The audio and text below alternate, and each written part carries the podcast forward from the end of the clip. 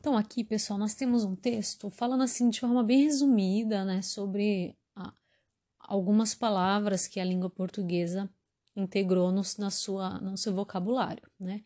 Então, tá falando assim, português, espanhol, italiano, francês, romeno e outras línguas, elas são consideradas línguas latinas ou românicas, porque elas vieram do latim, que era a língua falada lá no Império Romano, tá?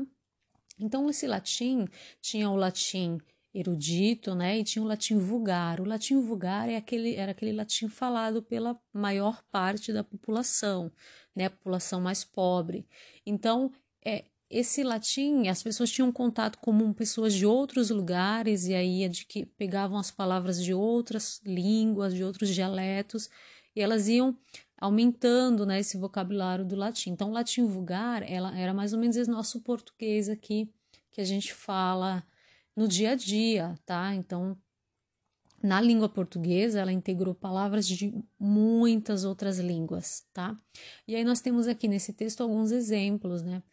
Nós pegamos palavras de, de origem céltica, como a palavra gato, de origem visigoda, como vassalo, elmo, guerra, guerreiro, de origem árabe, como azeite, alfândega, algarismo, xadrez, xarope, de origem grega, tem muitas, anatomia, icterícia, paradoxo e muitas outras.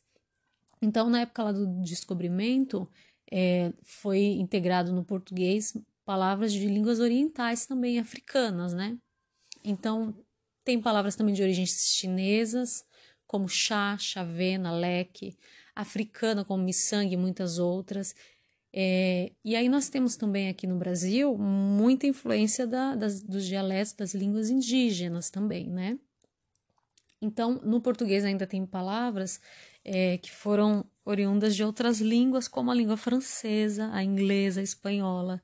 Então, boné, chapéu, chefe, vitrô, guichê, tudo de origem francesa.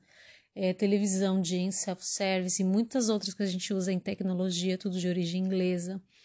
E canalha e muitas outras palavras a gente integrou de, da, de origem espanhola tá? Então aqui foi uma forma bem breve, assim, muito resumida, de falar como o nosso português, a língua portuguesa é rica e todas as outras línguas também são, né? Porque isso é, é algo próprio de todas as línguas, tá? Então, olha com a riqueza, né? E como a língua é dinâmica, né? Muito viva.